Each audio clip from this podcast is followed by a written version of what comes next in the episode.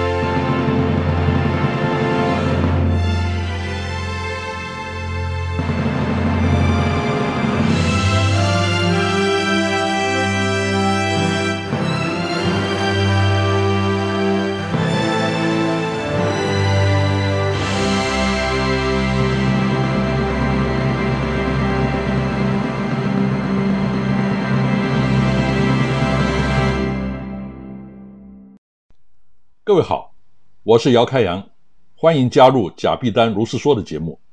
今天的主题是润 VR 及 AR 用在博物馆和主题乐园的体验。现在博物馆展览或是主题乐园，人人言必称 VR、AR，好像是什么了不起的高新科技，以为能带来扭转乾坤的效果。我对此深不以为然。首先，我对台湾把 VR 和 HMD，台湾称之为头显。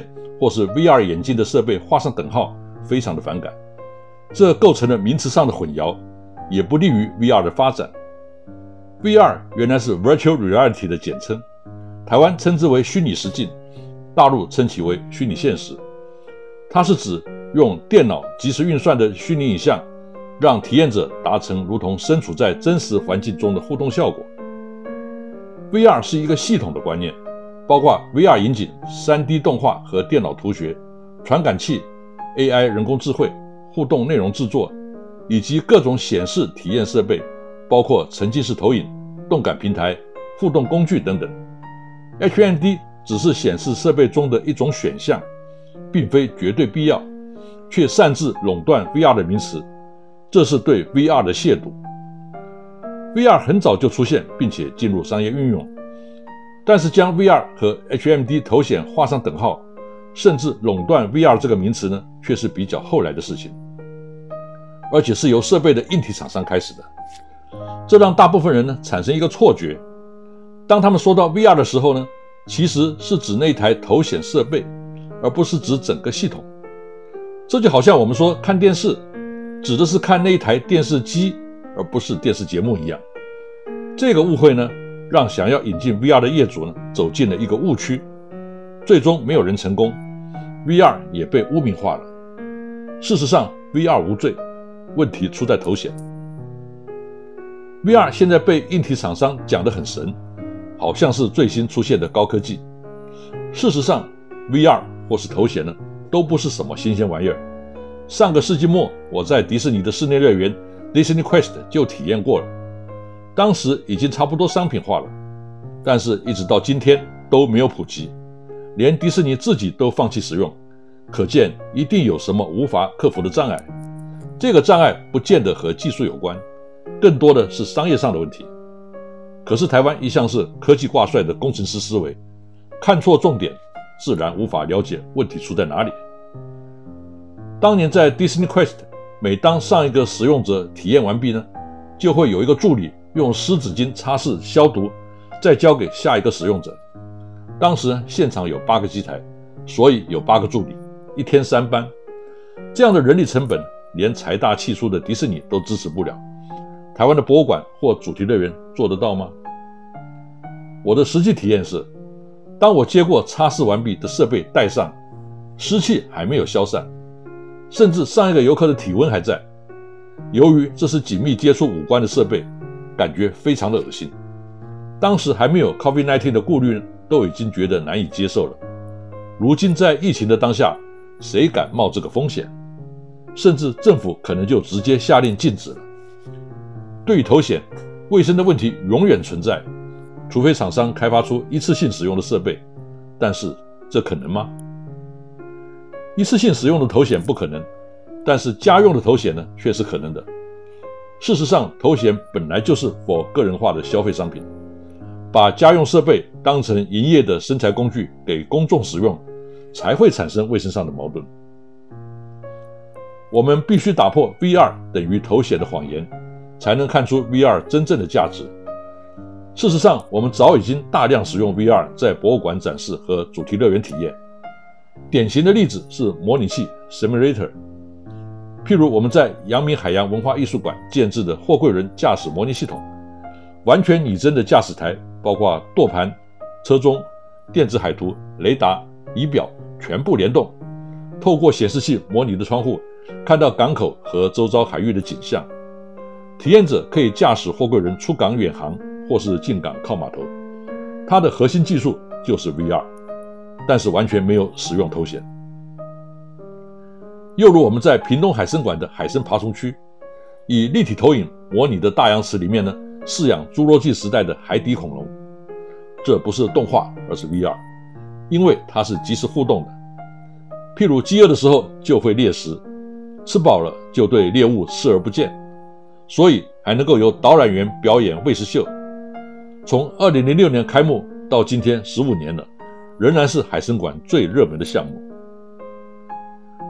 为什么要用 VR 虚拟实际呢？因为现实上不可能养一缸两亿五千万年前侏罗纪时代身长二十五米、巨大凶恶的长颈龙和滑齿龙，所以必须用 VR 的方式让它们复活再现。除此之外呢，还有研究上的目的。许多史前生物只有化石。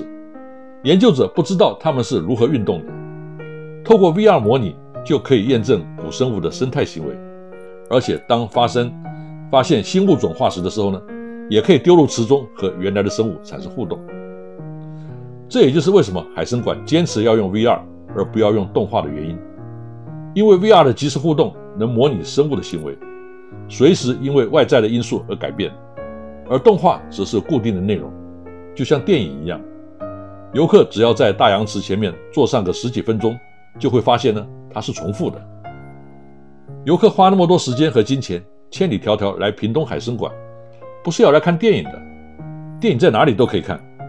海参馆希望游客相信大洋池里面的恐龙呢是真的，所以坚持必须使用 VR 技术，这就带来了极大的挑战。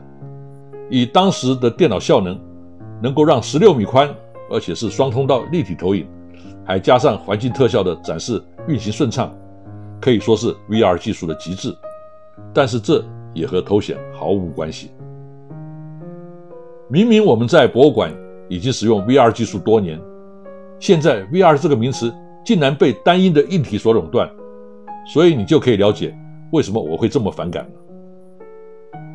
接下来我要谈 VR 在主题乐园里面的应用。近来呢，许多科技大厂热衷于将这个头显产品呢引入主题乐园市场，这当中有许多的盲点。首先，这些科技大厂习惯的是 B to C 家用消费产品的模式，单价要要压在几万元以内，销售量呢要几百万只以上。可是主题乐园是 B to B 的市场，每一张单子呢恐怕几十只的量都不到。如果每只单价还是几万元，一张订单呢连个一百万台币都没有。那这个生意呢就可以不必做了，因为全台湾才几家主题乐园，全部买你的产品也不到台币一千万的营业额，不够科技大厂开门一天的成本，这算什么市场？这些科技厂商往往习惯从低价竞争的角度来看市场，所以呢，他们用成本便宜的理由去说服业主，但是价格从来不是主题乐园业主考虑的重点。主题乐园里的设备呢都很昂贵。但是它能够让你得到在家里无法达成的体验，这是游客愿意花很多钱来主题乐园玩的理由，也是主题乐园的业主再贵也愿意投资的原因。如果在家就可以玩得到，这种东西基本上在主题乐园就不会出现。现成的例子就是 We，它比许多主题乐园的项目呢都好玩，还特别的便宜，但就是没有业主会用它。Sony PS 和 Arcade Game 所谓街机的矛盾呢，也类似。PS 上的游戏呢，比许多街机都精致，直接装到街机的机台上来玩，不是很好吗？但是为什么没有人这么做呢？这个现象值得深思。所以这不是成本的问题，主题乐园业主呢可以接受单价几十万而不是几万元的个人装具，但这不可以是在市面上买得到的消费产品。所以那种把游客自己的手机夹在头显上的产品呢，在主题乐园里面是行不通的。因为手机多少钱，大家心里有数，拉不高价值感，必须是重新整合包装过的专业产品，才可能迈进主题乐园市场。两者必须泾渭分明，这不仅仅是技术的思维，更是商业上的考量。现在主题乐园里面，若是有看到头显设备出现了，许多都是由设备厂商主动免费提供试用的营业形态。如果头显真的要用在主题乐园，那么应该要怎么用才好呢？现在厂商的思维多半被游戏业者所局限。游戏和主题乐园看起来好像有关系，其实是不同的。游戏是在家、个人化、长时间的体验；主题乐园则是在外地、群体化、短时间的体验。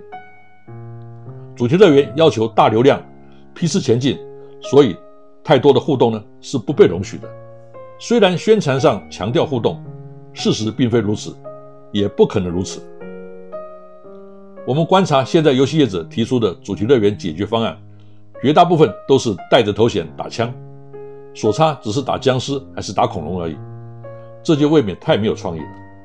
如果主题乐园要设立一个类似生存游戏的设计项目，在现货市场就有许多实体的套装产品，包括真实战场造景、枪有火光、巨响、后坐力，甚至能退壳。被击中了还有体感，这才是主题乐园要的设计产品，而不是带头显的 VR 虚拟。你可能会说 VR 虚拟的比较便宜啦，那你就太不了解主题乐园产业了。主题乐园里面随便哪一个游具都价值好几亿以上，钱岂是问题？能吸引游客上门好玩才是关键。游客今天花钞票进场，你想他希望得到什么样的体验？会是带个头显，在家徒四壁的空间中，像个傻子一样拿根棍子比划？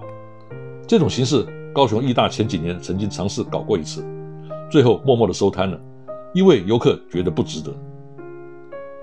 另外一个设备厂商常见的盲点呢，是推销所谓的虚拟过山车。过山车台湾称作云霄飞车，是很昂贵的游具，再加上所占空间和周边造景的成本。所以一向是主题乐园里面的核心项目。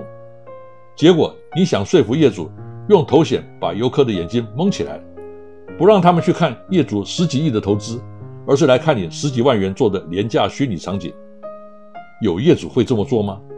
难怪到今天都还没有一个成功的案例。头显不是不能用在主题乐园，但绝对不是现在这种用法，而应该将头显包装隐藏在专门设计的主题。和体验系统当中，这样才有价值。要知道，主题乐园业主愿意花几亿买的是体验，而不是机器。如果厂商还停留在一体设备的销售业务形态，这件事就很难成为一个有效的 business model，因为价值观完全不同。所以，每当我听到有人想设立 VR 主题乐园的时候呢，都不禁失笑。VR 是主题吗？头显只是硬体。就像电视机、投影机一样，只是主题乐园里面使用的设备之一，怎么可能成为主角？就像现在主题乐园里面大量使用投影机，可是你有听过投影机主题乐园的吗？如果没有，那凭什么头显乐园就可以存在？这是台湾主题乐园和国际主流品牌，譬如迪士尼或是环球影城观念上最大的不同。我举个例子。有一种以悬吊式动感机械和半球幕投影搭配的系统，在台湾营运场地上挂的是飞行剧场的招牌，但是在迪士尼乐园里面呢，却是叫飞越加州。其实两者体验的形式完全一样，但是由名称的差异可知，在台湾是拿硬体设备当卖点，而迪士尼呢是用主题体验来吸引客户。各位有没有想过？游客来是希望得到驾机飞行的体验，结果我们拼命宣传飞行剧场的设备，时时提醒游客这是虚拟的，不是真实的，让游客呢无法产生飞行的想象，这根本和主题体验的理念呢背道而驰。其实飞行剧场是迪士尼发明的，到现在都还有专利，但迪士尼从来不会向游客宣传飞行剧场的技术或是设备，反而在入场的地方呢，以加州小机场飞机敞篷的风格包装成飞行世纪的浪漫意象。因为飞行剧场的目的是要让游客以为他真的驾驶飞机在空中飞行，并且俯瞰地面，绝对不能让游客感觉呢上面有机械结构吊的摇晃，地面是投影所产生的虚拟影像。但是在台湾却反其道而行，显示我们根本不了解主题体验的真正意义。你会发现在迪士尼或是环球影城里面，你绝对不会看到场地标示这是四 D 电影院、云霄飞车或是激流勇进。而是魔鬼终结者、哈利波特或是加勒比海盗，因为这才是游客想要体验的。其实迪士尼或环球影城买的设备呢，不见得比台湾的主题乐园先进，但是结合主题包装，它的价值感远超过我们。结果台湾的主题乐园陷入不断购买昂贵新设备，以满足游客追求刺激新鲜感的前坑，最后无以为继。反观迪士尼或环球影城的设备。则可以使用很久，因为他们的重点不在硬体，而是主题，因此能够成为一个善性循环的商业模式。台湾最大的问题是纯一体思维，而且以为技术可以解决一切。二零零九年，3D 电影《阿凡达》上映，许多所谓的专家学者纷纷表示，台湾的电影有救了，好像 3D 一出，台湾的电影产业就如大旱之望到云泥，可以一飞冲天。二零一零年有一场关于 3D 电影的论坛，会中呢，我是唯一的乌鸦，不但大泼冷水，还预言了这波 3D 的炒作热潮不出三年呢就会衰退变成泡沫。台大的教授和我辩论，双方相持不下，最后证明我的预言是对的。关于 3D 电影的话题呢，我会在另外一集的节目中呢再来叙述。然后二零一五年呢，冒出一家叫做 Magic Leap 的公司。做了一个金鱼在体育场中跃起，把水花溅到观众席的影片，震惊了全世界，掀起 AR 的热潮。所谓 AR 是 Augmented Reality 的简称，它是将虚拟影像和现场实景结合，感觉更身临其境，而且更真实。AR 的关键呢是实景的拍摄和对位合成的技术，其中虚拟影像的基础呢仍然是 A，仍然是 VR，可以这么说。AR 是 VR 的价值应用。我凭我对 VR 的经验呢，觉得那段影片呢十分的可疑，太不合常理，应该是用后期制作造假的。然后呢，又有一堆认为 AR 时代即将来临而兴奋的学者呢跟我辩论，说我见不得人好。问题是 Magic Leap 只透过网络发表那些影片，却从来没有人现场实际体验过，所以无法证明。可是呢，这家公司已经借此募到几百亿美元的资金。到了二零二一年，Magic Leap 终于承认那些影片是委由纽西兰的 Vita Digital 用动画制作的，和我猜测的一模一样。但这种行为不就等于是诈骗集团了吗？所以不要以为那些所谓的科技大佬的发言呢就是金科玉律，他们也有盲点，甚至私心，有些呢根本是在炒作带风向。Magic Leap 的例子呢，绝对不会是单一的，台湾也有可能发生，我们等着看。然后最近呢，我又听到有学者兴奋地说：“太好了，以后只要戴上 VR 眼镜，就可以进入历史穿梭遨游和古人对话。”讲的好像是只要有设备，内容就会自动产生一样。这是华人社会的通病，我们总是想要寻找一种能一夜之间让功力增进一甲子的仙丹妙药，或是葵花宝典。而从来不从系统性去思考。照这些学者的想象呢，去找灵媒观落音可能还比较快。以上是今天的内容，我是贾碧丹姚开阳，我们下一回再见。